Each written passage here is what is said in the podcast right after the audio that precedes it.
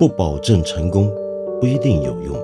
知识只是点亮世界的灵光。我是梁文道。哦，做完今天这期节目呢，我就可以休假两个星期了，好爽。但是在放假之前呢，我要送给你一个很重量级的嘉宾来跟我聊天。这位嘉宾呢，呃，我说到重量级，不当然不是体重，甚至不是年龄或什么身份地位，而是在我心目中他的一个分量。为什么呢？呃，背景是这样啊，你知道今天呢，呃，旅游写作、旅游文学、旅游书写在国内。嗯，从来就不是一个很主流的一种写作文类。那么现在我眼看它可能还要更加衰退，那就是因为今天大家出门旅游已经不会再写什么旅游笔记了吧？那么也不会在博客这种比较传统的媒体上分享，那么多半就是在一些社交媒体上弄一些攻略，然后大量的照片、大量的视频，这就是我们今天。回忆、记录和整理我们旅行经验的主要的工具。相比之下呢，旅游书写或者旅游文学就已经是一个几乎日渐西山的一个东西了。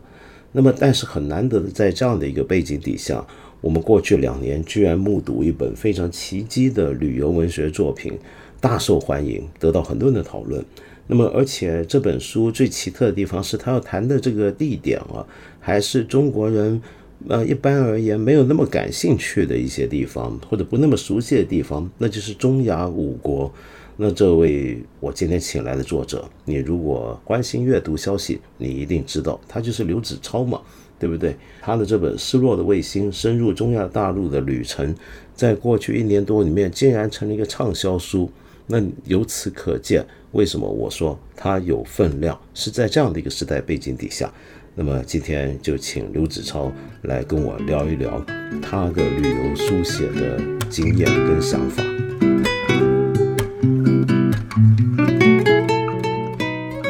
看你的作品，我很喜欢啊！就我尤其最喜欢的，恰恰是《失落的卫星》啊，写的非常好。就我很难想象，今天在国内还能遇到像你这么年轻。当然，你可能会觉得自己不年轻，对我来讲还年轻 啊，因为我比较老。就这么年轻，但是写旅游文学写的这么的深入的，有自己的态度跟看法。非常非常难得，因为我自己一直很喜欢读旅游文学。那么，但是旅游文学这件事情好像一直在，特别是在中国的就写作行业里面，或者是一般人来讲，好像没从来没有太过被重视。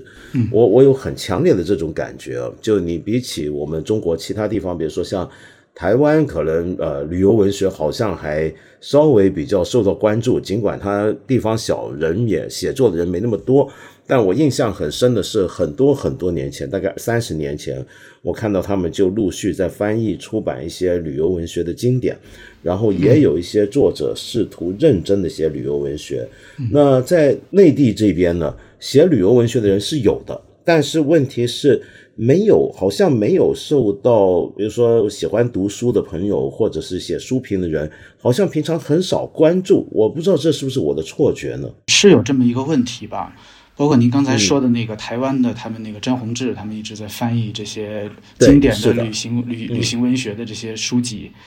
呃，在国内确实。我觉得好像这两年开始，陆陆续续的会有一些，比如罗新老师他们做了一个远方译丛，就也是翻译这些经典的，呃，旅行文学、国外旅行文学的这些经典的作品。然后包括也有一些作家吧，中国作家吧，开始关注这个领域吧。我觉得可能是慢慢的在开始吧。以前确实，嗯，我印象中也是没有特别多的人在关注这个领域。对，很奇特。罗新老师啊，就很特别，他作为一个。魏北魏史、魏晋史的一个专家、历史学家，那么当然他的研究范围越来越广阔，但是他一直很喜欢旅行文学，嗯，就他特别爱聊，也特别爱读，也特别爱写旅行文学。那么，但是问题是，就像您刚才讲的，由于过去这并不算是一个很热门的一个领域，那你自己刚刚开始踏入这个领域是怎么样的一个契机呢？呃，其实我最开始也没想写。旅行文学，或者说，因为现在都说什么说我是，比如说旅行作家，我没有想过这个事儿。嗯，我其实一直想想当作家。呃，从呃从最开始从高中啊大学那时候我是写诗啊写小说，然后小说我在那个北岛的那个主编的那个《今天》杂志发过，然后诗得过那个刘立安诗歌奖，然后后来就是到了到了写了一段时间以后吧，会觉得自己的阅历吧，就诗就不说了，尤其是写小说，我觉得自己的阅历还有成长的经验吧。就不足以支撑自己对写作上的那种抱负吧。嗯，当时就有一段时间非常的迷茫，就不知道自己该怎么该怎么写。虽然当作家这个事儿，觉得自己是很确定、很笃定的一个事儿，但是具体走哪条路、写什么东西，有一段时有很长一段时间是比较迷茫的。然后我记得是二零一一年的时候，我是正好有一个机会去印度，然后有一个杂志约我写个东西，写一个关于印度的东西。我记得那个时候好像道长你也去印度，因为我记得那个时候好像是华夏地理吧，对，邀请你去写那个佛陀之路，记得，对，因为正好我 我那个时候也，我的天呐，对，正好我那时候也在印度要写一个东西，所以就看到那个以后，想啊，那佛陀之路就不能再写了，就不能再碰这个话题，就要避开。我没写好这里，我当时看了以后就觉得，啊，因为我们那个也是一个旅行杂志嘛。然后跟华夏地理也比较的定位比较接近，所以就我想那就绝对不能再碰佛陀之路了。然后我就想那写什么呢？然后就写了，最后就写了一个印度的火车火车之旅，就用火车把一些地方串起来。然后是那次算是第一次比较认真的写旅行吧。然后写完那那篇文章以后，我突然觉得，嗯，这似乎就是我。嗯，很能满足我自己写作上的这种抱负吧。嗯，因为我觉得旅行文学它是一个很大的一个很大的一个框架。其实它能把小说的技巧，把把这种历史观，把这种各种东西，它都能融入到融入到这个这个旅行写作里面。是的，嗯，它的约束很很小，这点是我非常喜欢的。然后另外一点，我会觉得就是旅行。它本身，你写这个旅途，它本身就是自成的一个，就是一个很经典的一个结构。不管是荷马史诗，还是什么《西游记》，还是《格列佛游记》，它都是写旅程。这个本身，这个旅写旅程本身就是一个特别经典的一个文学的一个体例吧。所以我觉得它是一个能自洽的一个东西。嗯，就是从那次之后吧，我觉得渐渐，因为也很喜欢旅行，所以就把这种。书写旅程当成了当时自己的一个突破口，然后另外一个想法就是因为自己觉得自己的阅历有限，所以通过旅行能积累大量的这种经验吧，然后可以便于自己，比如说旅写旅行其实是第一道的这种消化过程。那也许以后我可能写虚虚构的东西，写小说，那就把这些经验东西再做二次的这种二次蒸馏一样，做这个白兰地一样，它能它能再输输出成一种非虚构的，不是虚构。虚构的东西，所以当时是抱着这么两个想法，就开始慢慢的写这些东西的。我觉得很有意思啊，因为你刚才讲的很好，有一点非常重要，就是旅途，无论怎么样的旅途啊，一段旅途是最经典的文学叙述的一种结构。对，呃，从古至今，无论中外，嗯，而旅行文学呢，恰好由于你就是在写一趟旅途。所以，对旅行文学来讲，它的祝福就在这种书写的祝福是，旅途本身就已经给了你一个很好的架构。但是反过来讲，那恰恰是因为这个架构已经在那儿了，那于是你怎么去写呢？比如说完整的书写也好，或者说是一个文集也好，你如果每一个旅行作家的写法都是从出发到结束这样的一个架构。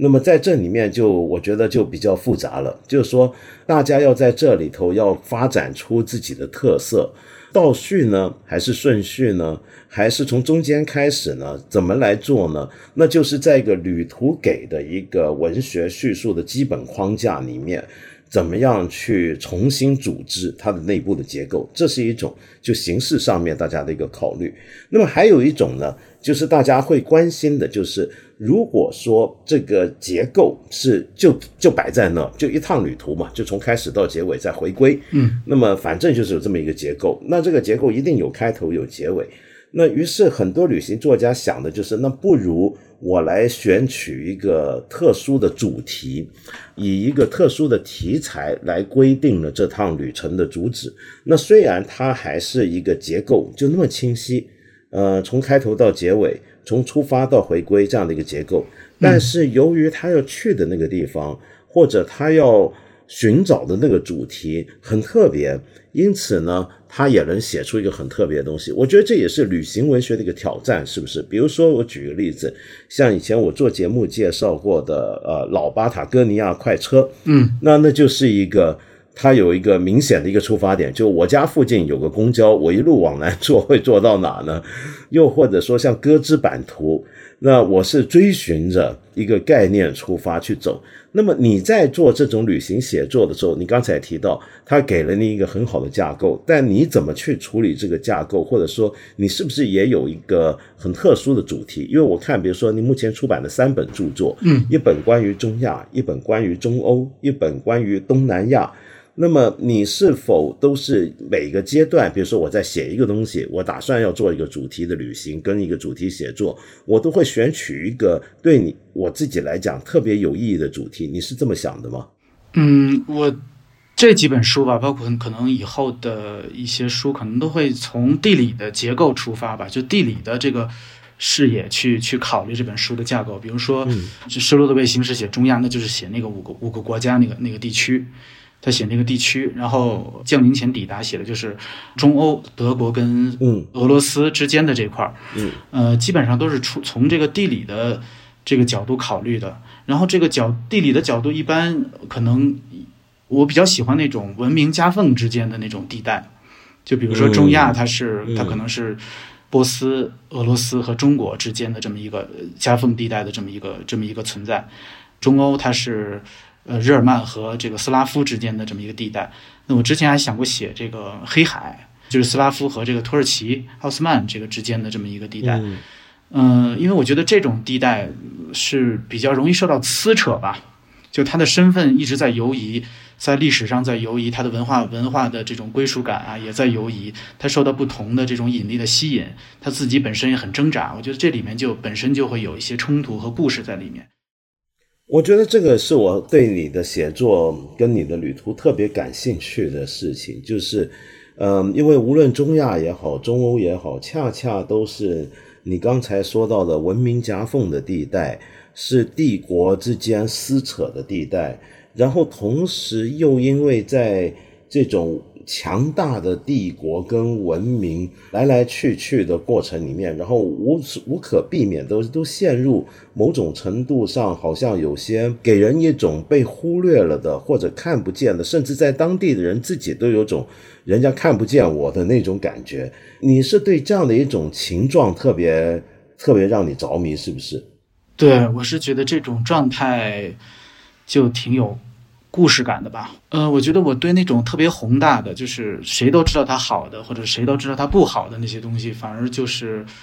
会兴趣比较少。比如说我，嗯，不太可能对美国就没有写美国就没有那么大的兴趣，因为大家都知道它，它它强大，它它的那些东西，对吧？然后反而是那种被忽视的，像黑海周边的那些地方。什么摩尔多瓦呀，什么什什么格鲁吉亚那些，你平时可能很难想到的，但是他们其实也有他们的故事，他们在那种独特的状态下的那人的那种生存状态，我觉得是更值得记录的吧？可能或者或者说也是没有太多人去写，所以我愿意去写的吧。嗯也是避开那些相对热门的，可能大家都都会去都会写，然后也有很多人可能在那儿旅居，甚至甚至常住在那儿生活。那我觉得我呃没有什么。更大的优势去写那些地方吧，对。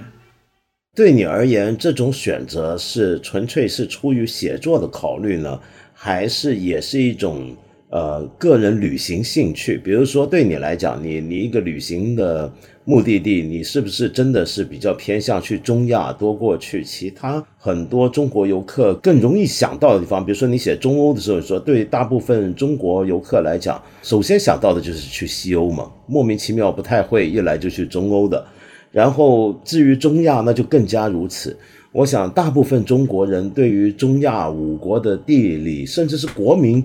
可能都没办法搞得太清楚，就觉得是一连串的斯坦。那么，但是到底中间是什么关系？呃，什么哪个国家在哪里？可能都不是搞得太清楚。你是本身旅行，也就是对这样的地方感兴趣。对我本身也是对这些地方感兴趣，然后就对那种特别热门的地方反而就兴趣比较小。嗯，就可能会去看，但是没有太多想去写或者是或者去表达的那种那种那种冲动。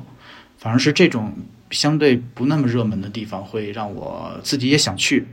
也感兴趣，然后也好奇，嗯。所以说，你的写作的兴趣可能会反过来会决定了你的旅行的兴趣。对，我觉得写作，因为我觉得我旅行好像分两种吧，一种就是为了写作的旅行，嗯，就这种旅行的话，呃，是我会去那种我可能。就像刚才说的那些地方，那还有一种，我觉得就是纯度假，或者是为了就是没去过想去看一下，那可能会去那种相对热门的、发达的那些那些国家。呃，但那种地方可能一般不会有太多想写的冲动，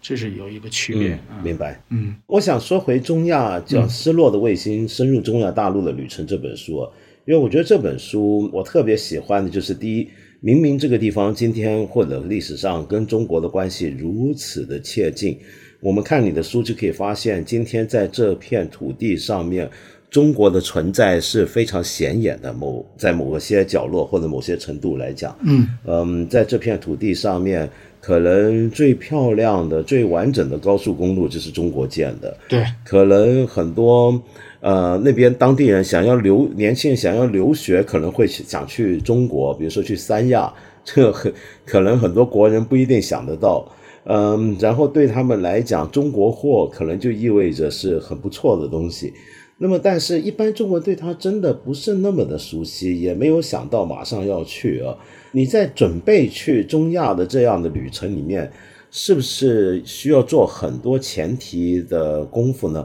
比如说，我一直很好奇啊，在看你的书写里面，嗯，你你到底是不是要先学会很多语言呢？比如说俄语，是不是至少要先具备呢？呃，我最开始去的时候就没有这种准备嘛，然后是是很早的去，一二年就去了，去了乌兹别克斯坦，嗯，然后回来之后就发现其实还是很难动笔吧，就很难动笔，呃，之后就开始说把这个地方去加以关注，或者说。比如说，在阅读上会往这个方向多少倾斜一点，也不是说很倾斜吧，至少，呃，看到相关的书可能会找来，会会找来看。然后之后开始决定写的时候，我是去在这个北京报了班，学了学了两个学期的这个俄语，然后就基本具备了一些，呃，基本具备了一些交流的能力吧，然后就会方便很多。然后另外就是到了当地，因为我。呃，也比较喜欢对这种喜语言也比较感兴趣吧。比如去乌兹别克斯坦，我可能会买一本这个乌兹别克斯坦的乌语的 phrase book，然后可能就是一边走的时候，比如我要去哪儿买东西，我就翻那张。就把那几把把那些句子背下来，然后我就马上就去用。对对对，Lonely Planet 很多这种书，对。对对对，他们就是后面会有一些基础的那些做的挺不错的，是的，没错，对对对。对。然后我觉得那个就是也是是是一个兴趣吧，因为也想看到当地人可能被吃一惊的那种感觉啊，或者是嗯。发生一些更深入的交谈啊，或者是怎么样的，对。中欧那边也是这样，你也是会用同样的方式去学一些语言。呃，中欧那个地方，因为它还是相对比较发达吧，就是英语还是比较普及，而且那个时候，呃，是比写失落卫星更早嘛。那个时候可能自己的对旅行的这个这个这个方法论还还相对的还在还在那种形成的状态吧。那个时候没有去特意的学当地的语言，然后呃，主要是用英语。回到《失落的卫星》这部书啊，首先我蛮喜欢这个书名，因为卫星呢，在这里面我想到的是几个不同层次的或者不同领域的一些的比喻。一个首先就当然就您说的，这是一个呃有点像是几个大国投射出去的卫星，那么失落在太空之中，不知道去向如何。但是另一方面，我马上想到的，首先是他们曾经是所谓的被人认为是所谓的卫星国家。嗯，虽然它曾经是苏联的一部分，那么但是卫星国家这个名词一直都围绕着他们，跟随着他们。他们好像历史上就是不同周边强权的卫星国家或者缓冲地带。所以在这片地方，你尤其能够看到一些帝国来去的痕迹。一些城市如何曾经因为一个帝国的存在，包括苏联帝国而兴盛，又由于它的瓦解跟散退而慢慢的衰落或者迅速的衰落下来。那么在这个过程，我常常我看这本书时，我常常想起另一位我很喜欢的波兰作家，就是卡普钦斯基的《帝国》。嗯，因为波兰人以前也是等于是苏联东欧体系下的一个卫星国家。那么，当帝国瓦解之后，他想重新看一遍，到底了解一下这个整过去支配着他们的这整个帝国到底是怎么回事儿。那么，我我读你这本书的时候，也有很强的这种感觉，就是帝国无处不在，呃，帝国成就了很多东西，但是帝国同时也破坏了很多东西。就你对中亚这片地方，现在回过头来看，你已经写完这本书。结束了这么漫长的几年的在中亚的旅程，你今天回头看，你觉得帝国跟这个地方到底是什么关系呢？我这么问可能有点太粗疏啊，因为我在书里面读到的就是我们在这个地方看到了很多的基本的设施，甚至一些住房仍然是苏联留下来的，很多城市的基本建设也是苏联留下来的，而当苏联还在的时候，这几个地方。不同的语言、不同的民族、不同的文化跟不同的宗教之间，相对又是和谐的，呃，仿佛是在提醒我们，在那样的一个年代底下，这片地方好像还过得不错。但是与此同时，又恰恰是因为有帝国的存在，跟他的一个很奇特的划界方法，那种分而治之跟民族迁徙，使得这片地方变得更加容易支离破碎。然后出现了到今天都根本不知道该如何去化解的种种的矛盾，那所以这样的一个帝国的躯壳或者它的尸体或者它留下来的阴影，它的影响是非常复杂的。你怎么看这一点？任何帝国都是吧？帝国其实它也有一个中心，嗯，也有它的边缘或者是卫星国。那它的中心是它的是这个帝国的核心，那些边缘其实。在帝国强盛的时候，它会促进那个地方的发展，但是，一旦那个核心受到了呃威胁，或者说变得四分五裂的时候，最先分裂的就是那些边缘的地带，或者那些卫星国。呃，我觉得好像是除了不仅是像苏联帝国，或者像之前的奥斯曼帝国，嗯，都是这么回事儿。我觉得这个地理其实是一个很微妙的东西。任何一个帝国，它都有一个中心，那个中心是它的内核。那那些边缘受到它的吸引的东西，早晚有一天随着帝国的解体而解体吧。嗯，而且这里面非常有意思，就是明显看到，呃，因为帝国的需要，某些地方就成为了某一种单一的产品的输出地或者生产地。而当帝国瓦解之后留下来的东西，那个影响真的好大。比如说，我看这本书才知道。原来今天的咸海支离破碎到这个程度，当然我大概听过咸海的干涸情况，但没想到严重到这样子。我很记得我小时候看世界地图，或呃，就印象中咸海真的是一个很大的一个内陆海，但是真没想到现在已经变成这样的一个情况。就那个情景，我看你写的时候，我都觉得很怪异、很荒诞。就是曾经海边的一个港口城市。因为整个海水干涸了，乃至于呃，在陆地上出现了一个码头，或者有些船就是堆放在陆地中央，在那里就暗示着这里以前曾经有个海在这里。我觉得那个情景好诡异，好奇特。所以我读你的书的时候，学到很多东西啊。因为中亚恰恰是一个我一直很想去，嗯，本来还计划这两年要去，结果没想到现在这个疫情。阻断了行程，我去不了。本来我是希望这几年我能够，呃，去年的时候我有个行程是安排去高加索地区，然后呃就打算今年去中亚，结果现在全都去不了。所以我读你的书有种望梅止渴的感觉啊！你在这整片地理环境里面，中亚这片地理环境里面，因为你写到了很多类似的一些很诡异、很荒诞，甚至有些时候很荒凉的情景，就整片地方的那种干涸或者荒漠。嗯，各种各样的一些废弃的城镇等等，你觉得今天回想起来，你写的这片区域里面哪一个地方你印象是最深，直到今天你都会偶尔想起它的呢？我觉得咸海是是一个吧，可能是因为那个地方确实。呃，都是无人区，然后但是有在咸海边有一个中国人在那儿做生意。对对，咸海王这个这个 对，回想起来给我的那种冲击还是很大的吧。嗯，然后另外一个地方就是中塔，中国跟塔吉克斯坦边境吧，就是帕米尔高原的那个那片无人区。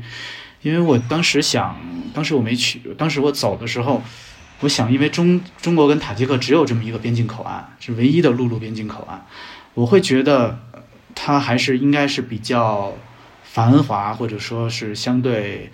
呃热闹的地方。结果没想到到那边以后，说是九十公里的平方公，就是很大一片平方公里的这么一个一片无人区。嗯，就路过那些荒芜的那种帕米尔高原，然后有一个巨大的流星形砸到地上形成那么一个大坑。那因为从来都没有人住，所以那个大坑至今还还保留在那儿，没有人去去管它。然后在那个坑边上，你还能看到有一些贝壳。嗯，我也就说明它以前是可能是帕米尔高原那边是个海，曾经是个海，对，曾经是海，对，现在是就是这种感觉，还是至今还是会很强烈吧，这种冲击，对。中亚这片地方为什么我特别喜欢看？是因为这曾经是中国历史上就我们中国人本来不应该陌生的地方。因为从张骞的年代开始，到玄奘大师，我们有一直到清朝的进军中亚，我们有太多的书写关于那些地方，也曾经。呃，历史上有些很有名的，如果我们把张骞跟玄奘法师都当做游客或者旅行者的话，嗯，去过，然后留下了记录。你在走这样的同样的行程的时候，因为我看到你也会引述起他们的经历，你是不是也就一直在觉得你好像走在他们曾经走过的地方？呃，你那种感觉是具体，比如说今天感受，具体感受是怎么样？嗯，是有些地方是跟，比如我走的有些地方，走那个瓦罕走廊，塔吉克跟这个阿富汗的那个边境线，那条路是玄奘走过的。然后他在那儿看到过一个佛塔，当时那个佛塔还非常，就在那个《大唐西域记》里记载，还非常的漂亮吧，就雕刻了很多那个精美的那些雕饰，然后还有还镶着那个黄金。然后那个佛塔后来我找到了，就发现已经就没有当年那种样子了吧。但是你站在佛塔上俯瞰那个瓦罕走廊，那个风景啊，我觉得应该跟玄奘当年看的是没有什么太大区别的，因为它没有什么没有什么太多的变化吧，没有太多人为的造成的变化，就是自然形成的那种情景。对面的新都库什山，然后底下的那个那喷赤河，然后旁边的那个那些泥土。我觉得应该跟玄奘当年看到的是没有区别的，就那一瞬间觉得还是很震撼吧。一个伟大的古人曾经看到的情景，然后那个情景，即便已经隔隔了一千多年，依然没有任何变化。对我们古人曾经去过这些地方，也留下很出名的记载。可是今天去的中国人就很少了。你在这些旅途当中，我看你的书写里面讲到的中国人，几乎都是因为生活的原因去那里。而不是因为旅行，呃，你是不是在整趟旅程当中都没有怎么遇到中国游客？除了一些特别热门的旅行景点，比如说萨马尔罕有旅行团之外，是不是没有人像你这么自助旅行去的呢？我遇到过一个在苦展，就塔吉克斯坦北部的一个城市叫苦展。嗯，也好像是之前说是去考证吧，说是亚历山大这个东征到的最东边的一个一个城市，最东的一个城市。对，就苦展，在那儿我遇到在那个客栈里，就住的那个青旅里遇到过一个中国的哦旅行者，我记得你写，他是个中学的老师，对，只有他一个。是，所以从这可以说明，就中亚是个对中国游客是很冷门的地方。但是这本书现在却很畅销。我我看一下，我手上拿的这一本啊，因为这本书应该是去年出版的吧，我没记错的话。对对。二零二零年七月第一版，然后我现在是二一年，我手上这本是五月，已经印了第十次了，这是非常畅销的书啊。就是我想知道，你觉得这是怎么回事呢？当时只是觉得这是一个好的题材，因为没有人写过。我又自己花了很多时间和精力去做这个事儿，就想好好写。说实话，就是用了自己很大的、几乎全部的精力吧，去那几年去写这本书，包括文字也是反复、反复的去打磨。嗯嗯，当时并没有想说这个书最后会是能卖出多少本，其实没有想，只是觉得自己想写一个好的东西，比较受欢迎。我觉得可能的原因，一个还是可能是。这种比较用非常严肃认真的态度、文学的手法去写一段旅程的书，我觉得在国内好像还是比较少吧。目前，然后这是可能是一个原因。另外一个原因，我觉得可能是大家也会渐渐的，因为前几年随着什么世界史热呀这些，就大家对世界的或者说读者对世界的这种关注，明显我觉得是比几年前要更兴趣要更浓厚了。当我们去阅读世界这些经验的时候，你会发现，其实大部分的世界的这些经验，其实都是欧美欧美作家写的。那当你去读欧美作家写的，比如说写中东、写中亚的书的时候，其实你是对中国读者来说，我觉得是有一种隔膜感。嗯，这个隔膜感，一方面是那个欧美作家写的是异域，然后这个欧美作家对于我们中国读者本身来说，又是一个抑郁，它等于是一个双重的抑郁。那这种嗯阻隔感，我觉得会比较强烈吧。相反，我的书，那因为我是中国作家，可能会更给人一种亲切感，或者说，就像他自己走了这段路，用自己的眼睛、用自己的耳朵去经历了这段旅行。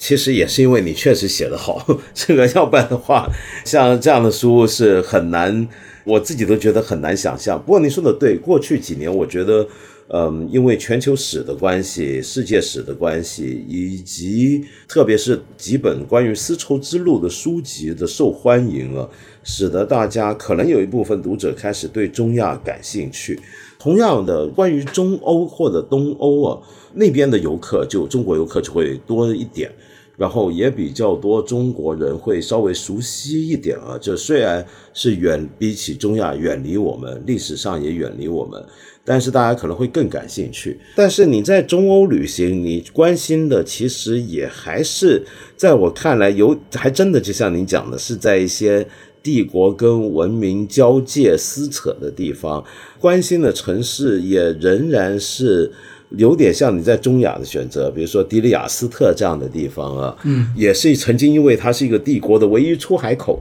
所以非常繁盛。那么留下的这个形象跟意大利别的地方也截然不同，这完全是一个因为历史造成的。所以从这个角度来讲，你虽然说你很关心地理的特性啊，可是这个地理绝对也是由历史来造成的，是吧？对，我觉得这两个是相互纠葛的吧。其实地理有地理自己的逻辑，它哪个地方属于哪个帝国或者属于哪个国家，其实地理有自己的答案。但有的时候，一个人为的原因，或者说它会没有分到地理的那个自然的界限里头，然后分到了另外一个国度里头，那这个里面就会有就会产生这种撕扯和挣扎吧。然后最终，我觉得还是地理会占据优势吧。嗯，嗯我是觉得是这样的，对，很多地方发现最后都是都是这种感觉。那么你觉得在沿着季风的方向，你关于东南亚的写作里面，是否也是这样的一个处于强大文明或者帝国之间的拉扯状态呢？因为印象中东南亚这些地方好像本身就出现过相当有实力的一些的国家，是不是在历史上？嗯，东南亚跟我之其他两本书有点不同，就是其他两本书都是那种长篇的，它是连贯的。季风这本其实是有点像短篇集的这种感觉。我当时写的时候思考的并不是特别多，因为它的旅程也不是连贯的，不像其他几本书是连贯的旅程，是分散到几年里头的，然后最终形成的就是形成的这本书。东南亚给我的感觉会更像一本游记吧，我觉得是这样。可能是每一个章它是自成一体，但是整本书我觉得我并没有提供一个完整的对这个地区的一个看法，而我可能自己现在也没有这个看法。对你现在回想你已经写成的这三部著作，是不是中间也有一些时间上跟年岁上的？呃，变化所带来的差别啊，你比如说《失落的卫星》相对起，呃，《午夜降临前抵达》跟呃，关于东南亚的呃，沿着季风的方向，我个人感觉读起来就觉得更加的成熟与老练。那么，但是另外两本书，你是不是觉得是有年轻人的一种痕迹在里面呢？对，我觉得是，尤其是。呃，午夜降临前吧，午夜午夜降临前这本抵达这本书，就是那个时候，我觉得我对旅行本身或者旅行跟人生到底是什么关系这个事儿还是比较的，呃，还会去想这些这些问题吧，嗯，某种程度上比较鸡汤的问题吧。嗯，为什么这么说呢？呃。因为我觉得那个这个想会想旅行跟人生有什么关系，可能就是是年轻人会去做的事儿吧。嗯嗯，呃，会去执着于说这个上走走一趟旅程，他一定要对自己的人生有什么样的启迪。我觉得这是挺年轻人的想法。然后我觉得到了《失落的卫星》这本书，其实是通过前两本书慢慢的。解决了这个问题了吧？嗯，就是解决了旅行和人生到底什么关系的这这么一个问题。所以在《卫星》这本书里头，几乎就没有再涉及到这方面的东西了，而是我觉得就是比较清晰的，我是来写这个地区了，就没有再处理那些之前的纠结的那纠结的那些问题。对，抽象的人生问题。嗯，但我觉得那些问题有时候并不是不重要，而是说这是我个人的偏见啊，可能是我我的经验是。这种情况通常是旅行作家在他年轻的时候，他会抽象的去问这些问题。对，但是当他成熟之后，他其实并不是这些问题不重要了，而是每一次这些问题都会以更具体的方式呈现出来，也以更具体的方式或者更复杂、更细致的方式去得到回应。一本书。到了后面的晚年的一个一个旅行作家后期写的东西，他并不是真的不关心旅行是什么意义，而是他不会再这么说了，就是他不用这么再讲出来了这件事情，不用这么白的把它写出来。你刚才这么讲好玩的地方，是因为今天大部分呃的人已经不写游记了。就是今天出门旅行的人已经不会再写自己的笔记。以前的旅行的人，我记得我年轻的时候，我们出门旅行，其中一个必要有的东西还不一定是照相机，当然这肯定要有。必要有的东西是个笔记本，嗯，这个笔记本是大家用来记自己的一些的感受或者日记的。就以前我们旅行的时候，我年轻的时候旅行，学生旅行一定会有这个事儿的。对，但今天没有了，今天大家就打完卡就行了。放在 社交媒体上、朋友圈或者是小红书，这样就就很好了。然后都是去拍照，都是你也不一定要有什么太多的感想，你就当成像个指南或者攻略，那么给别人的建议，通常是这样子来做的。所以这是一个今天最典型的一个对旅行的经验的总结，就是我去了什么地方，我那个地方什么旅馆比较好，这个旅馆怎么样怎么样，这个餐厅怎么样，在哪边过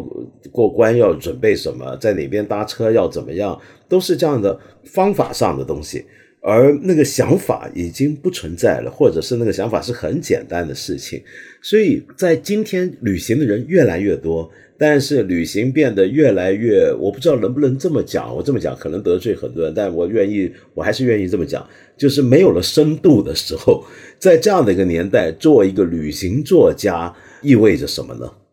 是一个比较古典的职业吧。嗯，就是那些方法，还有那些关注的点，其实是不是针对？就是我没有想到现在的受众。嗯。因为如果你是打动现在的受众的话，你有更好的方式，你可以拍视频或者短视频啊，或者是其他的形式去来呈现你的旅行。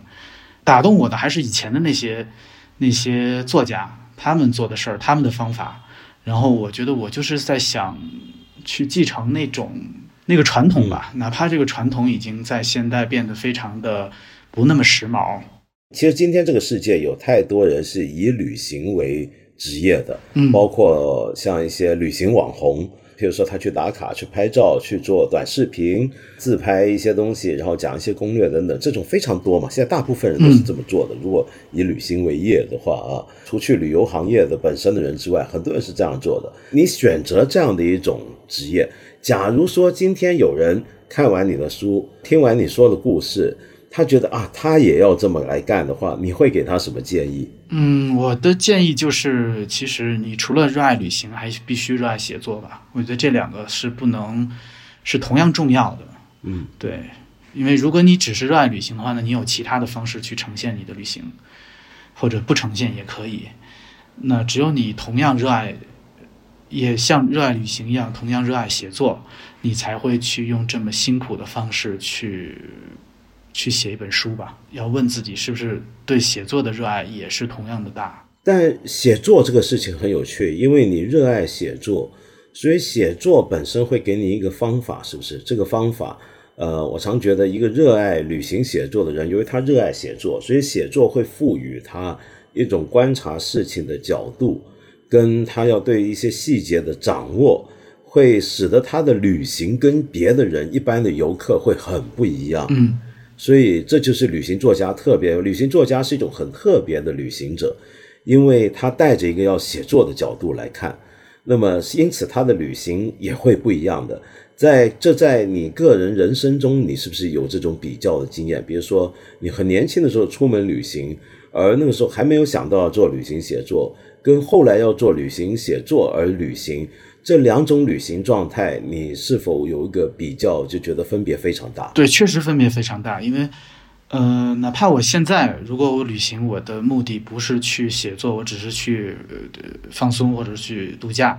那那个状态跟我跟我为了写作去旅行那个状态也是不一样的。我觉得我在休假或者度假那种去旅行的状态，跟可能跟绝大部分游客没有太大的区别吧。就有的时候。可能我看到或者比如我遇到一个人，跟他的简单的对话中，可能找到了一些苗头，有一些那种我觉得有意思的东西。但如果我是一个游客的心态去的话，可能我就因为懒，或者是因为社社恐啊，或者是因为什么原因，我就我也不不会去再往下追。但如果我是一个，嗯呃，我是抱着写作的态度去的，那我肯定会立马去把这个线索往下追。摄影师他们去扫街，可能一整天。在街上不同的地方走，然后就是为了发现那个一个所谓的决定性的时刻。然后我觉得我的那种状态旅行也是，就是每天在不同的地出现在不同的地方，然后不管这个地方是不是日常的旅行者会去的地方，可能更多的是不是日常旅行者会去的地方。然后我会跟别人交流，然后就是不停的观察，然后发现那些。能觉得有机会去深入的东西，就是很多的时，很多时候是是那样一种状态，就是一直去找的、寻找的那种状态，可能是寻找一个人，可能是寻找一个意味深长的墙上的一个涂鸦，可能是为了寻找一个不是那么容易见到的一种景观。总之是一个非常寻觅的一种状态吧，而。那种游客就是普自自己也作为游客的那种，那就是跟大家可能跟普通人去旅游没有特别特别大的区别，我觉得，嗯，甚至可能比大家还可能比很多人还懒，嗯，因为纯粹就想放假了。对。那么说到把旅行当成一种工作啊，虽然你的首要的身份是作家，你将来还可能要再写小说，但目前我们会觉得你的职业身份是个旅行作家。你觉得这是一种靠谱的职业选择吗？就今天我我很很通俗的问一句，今天可能有很多人会关心啊，做一个旅行作家，那是不是很爽呢？就是旅行就是个工作，嗯，但是再想想看，这个生活很不稳定啊，好像居无定所。现在很多人会想要退休，那你也没办法讲退休保障，好像这是一个很不安定的一个生活。你担心这些问题吗？或者你有什么建议吗？对于这种状态？我倒没有很担心吧，因为我觉得旅行对我来说，它是一种方法，就是我通过这件事儿，我去找到自己写作的题材。因为我觉得我本质上，我我会觉得自己还是作家。布鲁斯查特文他们也是这样的生活。他们的那些人的人生已经给我提供了一个，嗯，参考怎么说呢？榜样吧，我觉得。对，像 Jim Morrison 写到很老，会觉得这个事儿，包括奈保尔到八十岁还在去非洲写这些东西，让我觉得自己的选择是能够自洽的吧。那么现在啊，就我们看到这个正常生活，如果对一个旅行作家来讲，就很不正常了。因为你向来你目前的游记都是关于呃你的旅行文学是关于国外的，但是现在在这样的疫情时刻，这两三年都不可能出国，或者很困难才能出国，在这个情况下，这样的一个旅行作家。的生涯就会被中断。我觉得这两三年大概对所有旅行作家来讲都是一个非常特殊的时刻。这么一个不能出门的状态，对你产生什么样影响？你感触是什么？因为我觉得这可能是全球的旅行作者都在面对的问题。你的感觉跟反应是怎么样的呢？因为最初疫情刚发生的时候，实际上可能包括我，可能包括所有人吧，可能都没有料到它是一个什么样的，会延续多久。都当时都觉得可能半年呀，或者最多一年就就就正常了。然后现在其实这件事儿慢慢变得清晰，就会发现它是一个更长久一个东西吧。然后现在我会反而觉得对我的影响，我觉得可能就像一战对海明威的影响吧。嗯，这两场灾难死的人数也差不多，对世界的改变可能也，我觉得它的影响力可能也都也是接近的。我觉得对海明威那代作家的影响，就一战对他们的影响。我觉得就像现在的疫情对我们这代，我这代作家，或尤其是像我这种这种的去写旅行这样作家，嗯，他的影响其实是同样的吧。然后我还挺期待，就是说这个东西，它能，它给我带来的这种改变吧。对我来说，可能不是完全的不能出行，只是我在等待着一个，呃，坐标稳更稳定的这么一个契机。因为我觉得，如果在一个很动、自己坐标很动荡的时代出去的时候出去的话，其实我看观察那个地方的那个、那个、那个目光是游移的。我不确定把自己看到的东西放到哪个坐标里去去思考，这样的话，我可能就没有办法去写东西。可是这个坐标的稳定啊，并不完全意味着我们能够恢复以往那样的相对自由通关往来的一个情况，因为我们知道，嗯，伴随着疫情发生，也或者说是由于疫情的发生所产生的更大的地缘政治跟文化冲突的影响。那么现在，全世界的很多人都在说，我们面临着一场新的冷战状态。嗯，或者就算没那么严重，至少我们好多个国家都出现了更加保守的气氛。那么在这样的气氛下，你要再出门，你要再出入往来，就算你今天能够经过取到香港，去伊斯坦布尔，甚至去伦敦，去哪里都好，可能都跟以前会不一样了。你的预期会是如何呢？作为写作者来讲，我觉得还蛮期待这种状态吧。嗯，因为我会觉得有点像，比如说二战爆发前夜的那种，你去到德国，更是值得去写的吧，或者说更有有的写的这么一个状态。嗯，哦，对，我想起来，我之前还看过一本书，我前两年还写过一个很短的文章，介绍一本书。讲的是二战前的别的国家的游客到德国旅行的经验啊，呃，里面提到了伍尔夫、贝克特、Jean Genet 他们去当年的德国，就那时候是纳粹德国，去纳粹德国旅行，然后看到的东西、写的东西，那么那个很有意思的，我觉得这种经验会是，你可能要有一个心理准备，在出国之后，你可能会发现有些地方。对于亚洲人或者对于中国人的态度都会变了的，跟以前，我觉得那个会是从写作的对游客一般游客的话会觉得可能不舒服不适应，但对写作者来讲应该会非常有趣。对，反而是成为了一个刺激的点。对，你现在在西藏居住，对你而言是否也是可以当成是一个旅行写作的一个状态呢？稍微有点不一样，我觉得，因为在这边在这边是。一个算是旅居的状态吧，因为找了一个记者的记者的工作，然后就是平时我可能给这个杂志社写稿之后，自己去写点东西啊，或者是做翻译，呃，生活可能相对来说比旅行的那个状态要平稳的很多，也固定的很多。对，我觉得可能更像一个旅居的状态吧。写作的内容是关于西藏吗？就现在也不太确定吧。嗯，呃，但因为之前想去是说，觉得是想在一个陌生的地方重建生活，因为我觉得这个经验其实大家都有。比如说大学毕业，你去到一个城新的城市重新开始生活，我也有类似的经验以前。但是会觉得现在回想起来，会觉得那个时候，呃，因为不管是没有生活的余裕，或者是金钱的余裕。总之就是那段时间过得非常的，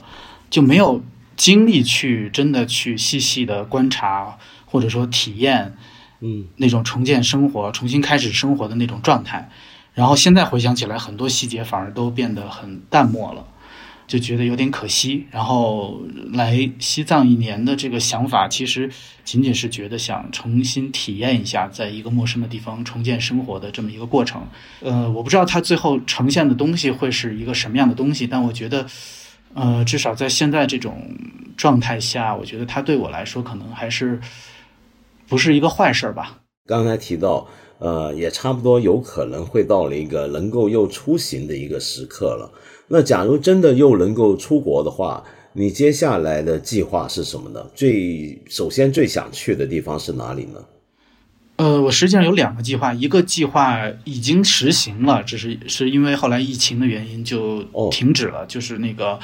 呃黑海一个环黑海的一个写作计划。对，然后是二零一六年，不是那个俄罗斯把那个呃吞并了克里米亚吗？